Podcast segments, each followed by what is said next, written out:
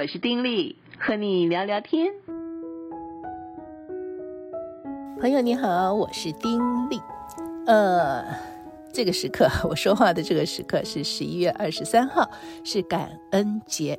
有没有听到我的鼻音很重？对，感冒了，感恩节感冒了。所以先提醒大家要留意啊。呃，这感冒呢，总不是一件让人舒服的事情啊。所以这个气温变化又比较大，真的是要留意。感恩节，嗯，可能很多朋友都知道为什么要过感恩节吧？啊，感恩节讲起来是源自于美国、加拿大，对他们来讲是非常重要的节日啊。起源最早呢，可以追溯到大概一千六百二十年左右，那个时候就是一批清教徒乘坐五月花号从英国远渡重洋到了美洲。可是到了美洲之后，你看陌生的地方啊，怎么生活呢？尤其是碰上了寒冬，呃，病痛，呃，再加上饥饿，所以他们真的很难过日子。因此，有一半以上的移民呢，就不幸离世了。后来是因为印第安人教会他们狩猎啊、种植玉米啊、南瓜呀等等，所以他们的生活品质跟健康的状况才渐渐得到改善。于是，在一九二一年的十月呢，他们就在美国麻州的普利茅兹举行第一次的感恩丰收节。嗯，因为在这样子的一个感恩丰收节之中，他们一方面，呃，当然是因为在这个新大陆啊，可以安定下来，他们可以有自己的收成，同时他们也要感谢这些印第安人给予他们的一个协助啊。因为在那个同一时间，印第安人其实也迎来他们的收获季嘛，所以清教徒就特地邀请部落的酋长在丰收节这天到村子里庆祝。那酋长呢，也邀请了大概有九十位的族人一起来，还带了鹿肉啊、火鸡啊、鱼啊、草莓啊这些丰盛的佳肴，跟这些新移民分享。后来渐渐渐渐的，就演变成大家耳熟能详的感恩节。当然，目前的一般的说法都是这样说哈。那也有一些不同的说法。其实，在那个时候，你想啊，一批这个新移民进入了美洲，那么对于当地的印第安人，自然就会有一些嗯不协调的地方嘛。有些的印第安人其实后来就被屠杀，后来我们所看到的印第安人所在地也被赶到越来越小，所以这个中间就有很多人是抱持着不同的一些看法。觉得这个感恩节的背后呢，是充满着血腥，是这些新移民杀害了这些印第安人，强占了他们的土地等等。可是目前来说，一般能够接受的，或大家普遍认为就是这样的，大概就是这个说法。因为新移民来，这个印第安人。呃，帮助他们能够在那里啊安身立命，可以好好的生活。因此，在第一次收获的时候呢，举行这个感恩节，其实基本上是觉得非常的温暖的一个节日啊。可以想象嘛，在一个陌生的地方，哇，有收成了啊，南瓜长得又大，又有火鸡啊，呃，又有这个什么什么梅呀、蓝莓呀、草莓呀等等，可以感受到那种丰盛，对不对？那感恩节为什么一定要吃火鸡呢？到现在我们这儿也是，对不对？哦，感恩节要吃火鸡，为什么？原来哦，开始的时候啊，是源自圣经哎，诶，为什么呢？原来在圣经的出埃及记里面，摩西不是带领这个以色列人，嗯，这个出埃及吗？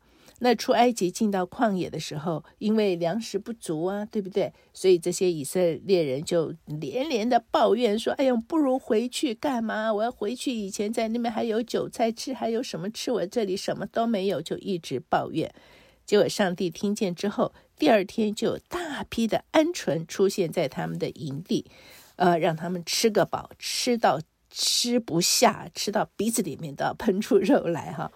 但是呢，嗯，这个也就呃代表了说，这个飞禽呢，成为感谢上帝赐予美食的一个象征。那么鹌鹑怎么变成火鸡呢？很可能就是因为这个火鸡的体型比较大嘛。那么感恩节都是很多人在一起，对不对？家人的团聚、好友的团聚等等，所以一定要用比较大的，呃，容易烘烤。那烘烤之后呢，也很方便，让很多人一起分食，因此就变成这个感恩庆典当中的主食的首选，最后就变成呃感恩节的必吃美食之一。不过呢，讲到这个火鸡，在美国也有一个很特殊，我觉得还蛮有趣的一个说法，就是啊，在美国呀，嗯，到了感恩节，除了每一家要吃烤火鸡之外呢，每年这个感恩节前夕，美国的总统会举办赦免火鸡的仪式，很有意思啊。他会把这个全国火鸡联合会赠送的火鸡啊赦免。什么叫赦免呢？就让他们免于在感恩节被宰杀，就赦免他，让他活命。为什么会有这样子的一个做法呀？嗯，不可考，不知道。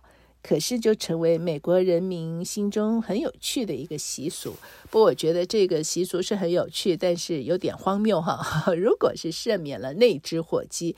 那么，总统晚上在感恩节的餐桌上吃不吃火鸡呢？如果只是赦免了那一只，那其他又怎么样？哈 这个中间很有趣。不过，就是有这么一个说法，有这么一个做法。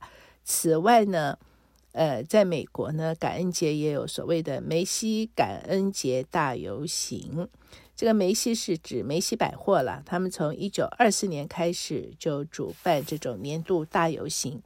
呃，大概从感恩节上午九点开始啊，长达好几个小时，有大的造型气球啊，有乐团呐、歌手啊，反正就很热闹，吸引很多很多人去看啊，就凑这个热闹。这也是一个指标性的感恩节活动。除此之外呢，还有黑色星期五之说哦。什么叫黑色星期五？讲到黑色星期五，先要说说星期四啊。感恩节其实一开始的时候呢，每个地方过感恩节的日期并不相同，后来才统一，就是十一月的第四个礼拜四啊，这个时候成为感恩节。那么，什么叫做黑色星期五呢？就是美国感恩节后的星期五，这天啊就被看为每年零售业圣诞销售业绩的一个温度计。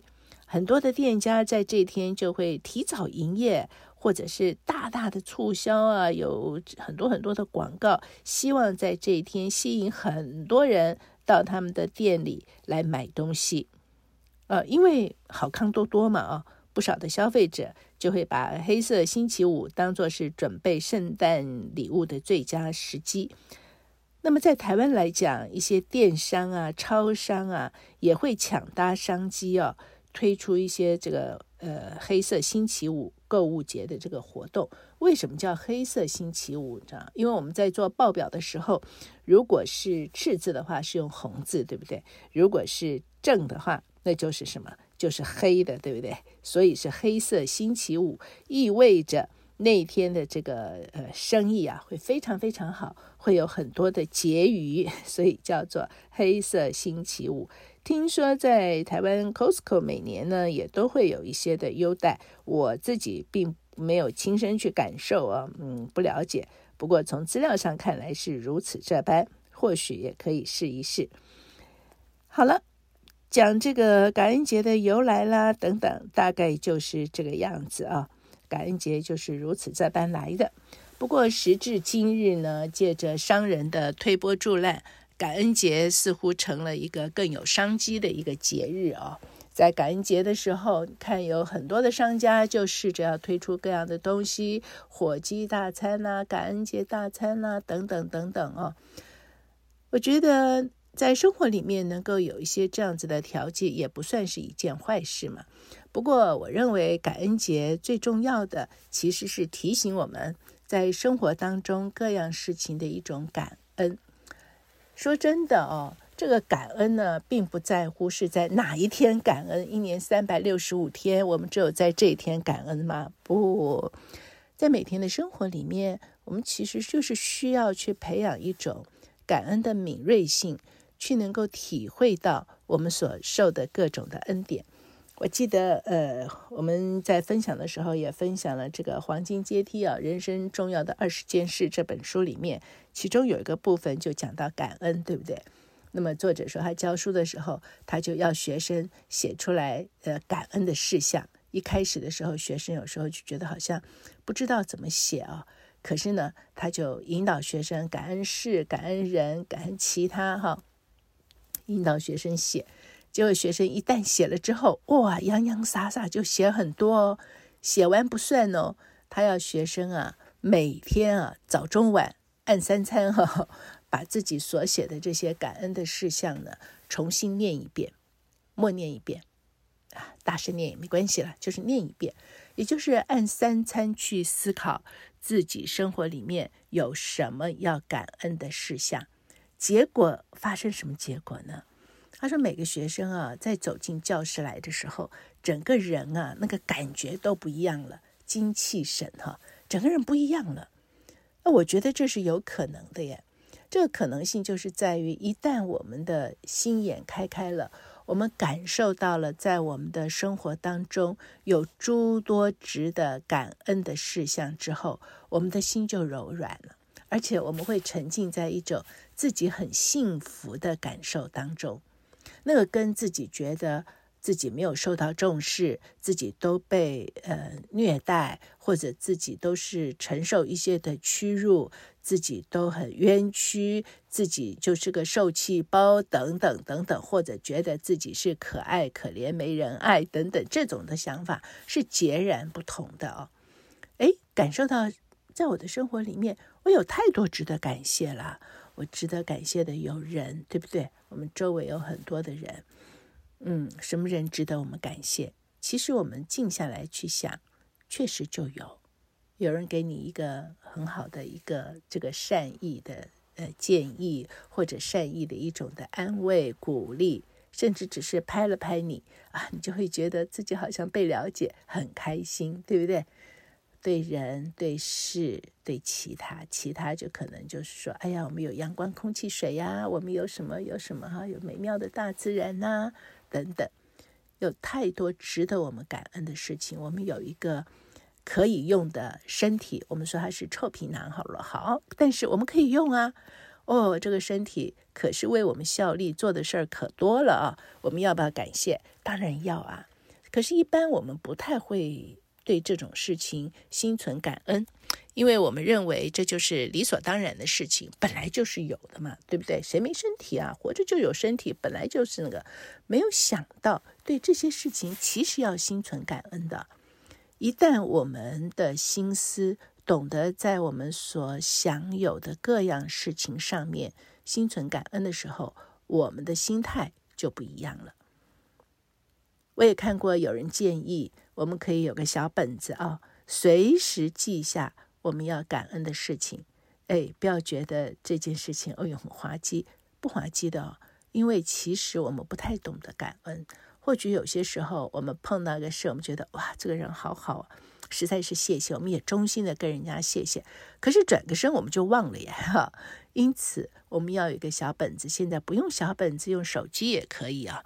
那个精神就是在于，随时碰到了哎值得我们感恩的事与人的时候，立刻就记下来，立刻就记下来。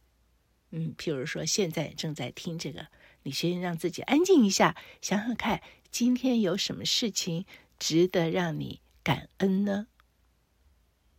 想想看，今天早上起床有没有人为你预备了早餐？进到办公室，有没有人看到你就迎面微笑跟你造早安？哎，这些要不要感谢？其实要哎。因为借着这些，就是让我们的那个精神都会提振起来，我们感觉自己有被爱啊、哦，自己有被重视，对不对？然后你走在路上的时候，你看到的一切，你体会到的一切，等等，有很多很多都值得感谢的事情，你就一样一样写下来。写下来之后呢，我觉得作者那个建议其实挺好的哈。写下来不是束诸高阁，有空啊就拿起来翻阅一下，我觉得这是一个好方法。你每次翻的时候，自己的心情啊，我觉得那种心花朵朵开啊，心里就开朗了，觉得哇，原来自己生活里面有那么多值得感谢的事啊，觉得自己好幸福啊！哎呀，那个心就不一样了哈。我们对一个人心存心存感谢，跟对一个人心存怨怼啊，嗯，那是两种不同的心情。当我们心存感谢的时候，我们跟那个人彼此交往，在交谈的时候，我们整个的呃这个细胞啊都是跳跃的，我们开心。可是，我们如果对那个人心里面有些的意见，心存怨怼，我们跟他互动的时候啊，我们心里面就在那边打架，心里面极不舒服，对不对？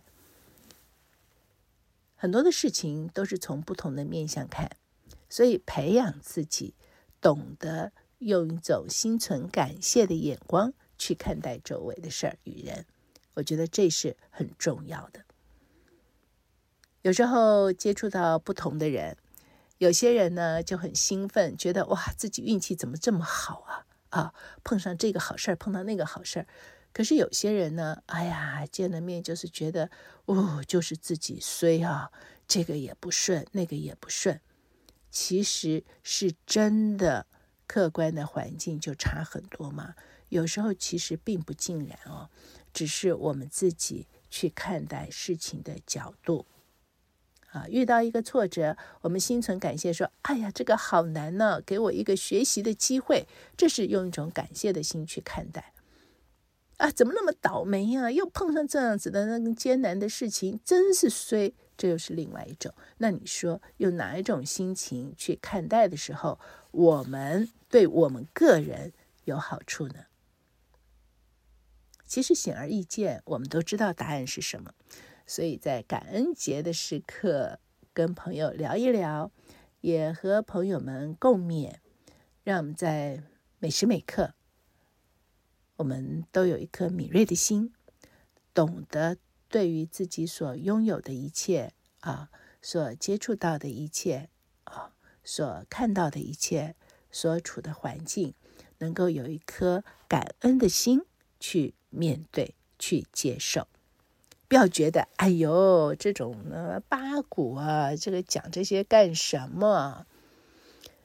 是呃，以前的时候我也曾经觉得，哎呀，不要一直讲这些。可是后来真的觉得这些东西啊，还真是非常的重要。一旦我们的心思眼光变了，我们整个人真的就不一样了。就像呃，《黄金阶梯》的作者他所看到的，当学生真的照他的说法。去做那个作业，真的照三餐去读一遍的时刻，走进教室，姿态都不一样了。我不知道会不会那么的戏剧化哈。不过我认为那个人的这个整个的光彩不一样是一定的，是一定的。所以呢，我们要不要一起用心的做做这件事情，随时用感恩的心。用感恩的眼光去看待我们周围的一切，用手机或者用个小本子随时记下来，这也是一种非常非常好的处理方法。我跟你打包票，你今天所感谢的事情，到了明后天很可能就忘记，因为我真的有这种经验。我曾经也是写过这种啊小本子写，后来过一段时间再翻的时候，想说：“哎呦，哎呀，我曾经。”有这样的一一一一个经历，有这样的想法啊，自己就忘记了。那个时候非常非常的惊讶，人真的很健忘哦。但是对于某些负面的东西，往往一辈子都记得下来。但是这种正面的，很快就忘记。所以让我们能够记下来，而且不时的复习，让自己活在一种感恩的意念里面，那么我们的生命就会不一样哦。好了，下次再聊。此刻跟你说再会。